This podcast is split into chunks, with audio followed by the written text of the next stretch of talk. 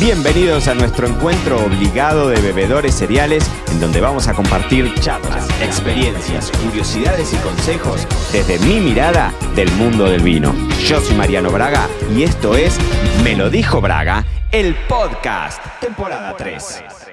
Esto que te voy a contar en el episodio de hoy, seguro, pero seguro que no lo sabías, porque el mundo del vino en Egipto, quizás no te voy a hablar de la historia, porque no vamos a terminar más. Hoy quiero hablarte de los vinos de Egipto hoy, de Egipto como productor, mucho más allá de Tutankamón, las pirámides, el Nilo y Cleopatra. Hoy vamos a hablar de la actualidad de, un, de una zona, de una región, de un actual país, digamos, que ha sido potencia mundial y que hoy tiene sus vaivenes. Así que muy bienvenidos a todos al episodio 298 de Me lo dijo Braga, el podcast, en donde, como te digo, no vamos a irnos a la historia porque de verdad es que no terminaríamos más. Piensen ustedes que si te vas no sé, 5.000 años para atrás, vas a encontrar un egipcio emborrachado. Así que no quiero ir por ahí, quiero contarte la actualidad de Egipto como país productor. Solo te voy a tirar un dato de color, porque está muy investigado este episodio. ¿eh? Parece que no, pero está súper investigado este episodio. Y te tiro un dato de color que investigué que me pareció interesante. En la tumba de Tutankamón encontraron ánforas de vino blanco, lo cual llamó un montón la atención porque en ese entonces la mayor parte de los vinos en esa zona eran vinos tintos. Entonces, vamos con esto se sabe, historia muy larga y toda la historieta, y eso fue, digamos, algo que cuando nosotros hablamos de los egipcios, así como hablas de los romanos, de los griegos y demás, en las sociedades en donde el vino estaba muy presente. Ahora, si nos venimos para este lado de, de la historia, hay una realidad que es que con la llegada del Islam obviamente que cambia completamente el asunto, ¿no? Porque hoy tenés un mercado interno sumamente chico, tenés muy poco local interesado en el vino por una cuestión religiosa, ¿no? Cultural, eh, que bueno, digamos, en países islámicos no, el, vino no es algo que, que circule, digamos, de forma eh, de forma tradicional dentro de la sociedad. De hecho, como para que tengas una idea, en el ranking de los países principales productores de vino del mundo, eh, está, Egipto está en el número 54. Produce más, por ejemplo, que Bélgica y que mm, Inglaterra, pero bueno, está en el, en el punto 54, o sea, tampoco es que hoy sea una potencia internacional, si bien es cierto que en el continente africano, sacando a Sudáfrica y algo de Marruecos, tampoco es tan usual la cultura del vino, ¿no? Pero la otra cara de la moneda es que el gobierno egipcio, justamente por esto del Islam, le pone impuestos muy altos al alcohol importado.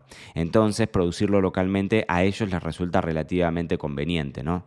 Siempre y cuando te den la licencia para producir bebida alcohólica, que tampoco es fácil en países islámicos, ¿no? Pero como para que tengas una idea, hay casos que hoy sí siguen siendo excepcionales, pero que existen, de productores que están haciendo lindas cosas. Así que hay, alguna información interesante. Yo estuve una única vez en Egipto, fue hace muchísimos años atrás y yo sinceramente no estaba metido en el mundo del vino, o sea que fue hace muchos años atrás. Así que todo lo que te cuente hoy va a ser investigación, cero experiencia. Si me estás escuchando desde Egipto, si estás escuchando este episodio, me lo dijo Braga el podcast en Egipto y tenés para contradecirme, por favor envíe sus insultos a info.marianobraga.com y serán devueltos con enorme alegría. Entonces, volvamos al tema.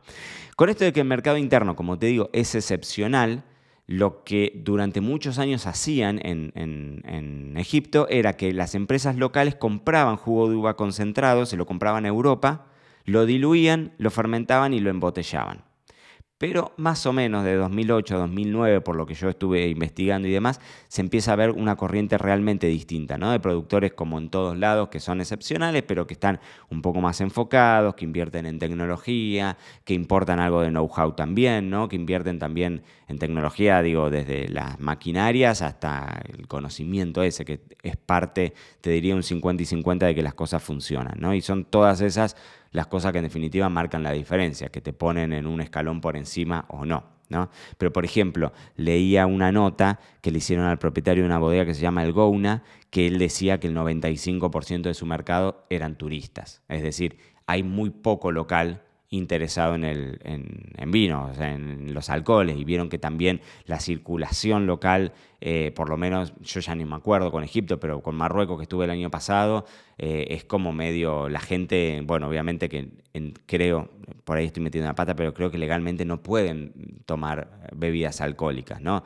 Entonces, eh, tenés lugares muy específicos, sean restaurantes, bares y demás, que tienen licencia para vender alcohol. O sea, yo como turista iba a un restaurante y me podía pedir una cerveza, me podía pedir, pedir un vino, pero no sé bien cómo funciona si es que vos sos local.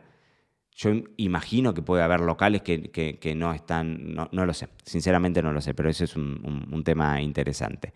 Em, entonces, ¿qué hice? Me metí en un e-commerce de, ¿no? O sea, una tienda virtual de vinos de venta de, egipcia, para chusmear un poquitito de qué se trataban. Y me llamó la atención que, que los dividen por región, por ejemplo. Cairo, Alejandría, El Gouna, como te digo, que es una, que es una zona que está contra una, es una ciudad que está justo contra el Mar Rojo. Eh, Luxor, ¿no? Muchos viñedos sobre el Mar Rojo y otros que rían con agua del mismo río Nilo. Tiene una parte ahí como de histórica, ¿no? Ahora la mayor parte es riego por goteo, pero escuchate el dato que te voy a tirar, antes de 1970 inundaban hasta que se construyó la famosa represa de Asuán. En algún momento yo les tendría que contar algunas anécdotas volviendo de Asuán. En mi viaje a Egipto, como te conté, era un tren de lujo. No saben lo que era eso. Todos intoxicados, no saben lo que era el tren. Parecía bien el trencito del terror. Eh, miren la imagen. Yo tengo la imagen de abrir uno de los baños del tren y encontrar una persona con la escobilla, vieron, del baño para limpiar no, er, era un. Eh, pero en, enclaustrado con eso, pero te lo habían vendido como tren de lujo. Pero era una. En fin, en algún momento les contaré todo esto. Después volvimos todos intoxicados porque en Egipto nos dijeron muy claro: no tomen agua, no tomen agua, no tomen agua. No tomábamos agua, nos lavábamos los dientes con, agua mineral y toda la historieta. Pero claro, viste, terminás tomando, no sé, te comes una ensalada o algo por el estilo y estuvo lavada con eso. Y el estómago de uno no está acostumbrado a la flora bacteriana local y eh, habíamos ido en tour y después de eso nos fuimos para Turquía. Y en el vuelo de Turquía, bueno, tengo muchas anécdotas para contar. En fin, no me voy a meter eso, volvamos a lo que, a lo que nos compete. Hasta 1970 que se construye la represa de Asuán, había estos sistemas de inundación, ¿no? Y está todo mucho más tecnificado, sin lugar a dudas. Y en este mismo e-commerce, respecto a las uvas, encontrabas de todo. Me llamó la atención que había mucho anclaje con uvas eh, españolas mucho tempranillo, tenías verdejo, tenías garnachas. Siempre me, llamó bastante la atención ese linkeo con, las uvas españolas. Y después tenías Chardonnay, Cabernet Sauvignon, eh, Sauvignon Blanc, tenías algunos espumosos con segunda fermentación en botella. Eh, me llamó la atención de que eran todas uvas internacionales. La única excepción que estuve investigando es una uva que se llama Banati, con B grande o B larga y doble N, Banati, una uva blanca de la que se hacen, digamos, vinos de, como de consumo más masivo. ¿no? Eh, o sea que todo lo que es vino más o menos de alta gama o de alta calidad o de mejor calidad o un poco más enfocado, se hace todo con variedad de uva autóctona que es un tema porque ¿no? en ese lugar seguramente habría una riqueza espectacular de, variedades autóctonas, que es probable que eso se haya, se haya perdido en la historia. Eh, también es cierto que con la llegada del Islam, vuelvo a esto, o sea, mucha de esa industria quedó completamente que, no, tenía razón de ser. ¿No? Y, también me llamaba la atención, pero no tanto esto de que hay mucho vino tinto dulce, que el tinto dulce suele ser bastante usual, ¿no? suele ser bastante usual en toda esta zona, en muchos lados, por ejemplo, cuando hablamos de vinos kosher y demás, por esta técnica del mebullal que hemos hablado en algún momento, pero, mm, pero, pero mucho vino dulce tinto, que me llamaba la atención. Tema clima, calor y seco básicamente, prácticamente, en todos lados tenés. Entonces necesitas riego. Vi algunos vinos, por ejemplo, en este e-commerce que te digo, de 16 y medio de alcohol, o sea, y de forma natural, o sea, mucho calor, muchas fotos de bodegas en, sistemas de parral o pérgolas, ¿no? Justamente para filtrar un poco ese sol abrasador, muy típico también del norte argentino, de lugares en donde hace mucho calor, elegís un parral, una pérgola, para que las hojas hagan como una especie de colchón, filtren la luz y los racimos estén abajo un poquitito más protegidos para que no se nos terminen quemando, ¿no? Em, pero en fin, interesante. Seguro que me estoy quedando corto porque hay otros temas interesantes. Por ejemplo, em, eh, estuve chusmeando una empresa muy grande que se llama Al Aram. lo debo estar pronunciando mal. Es Al Aram. A-H-R-A-M. Al Aram Beverage Company que me acuerdo en otra vida atrás, eh, haber escrito una nota para el Club del Vino sobre esa, sobre esa empresa.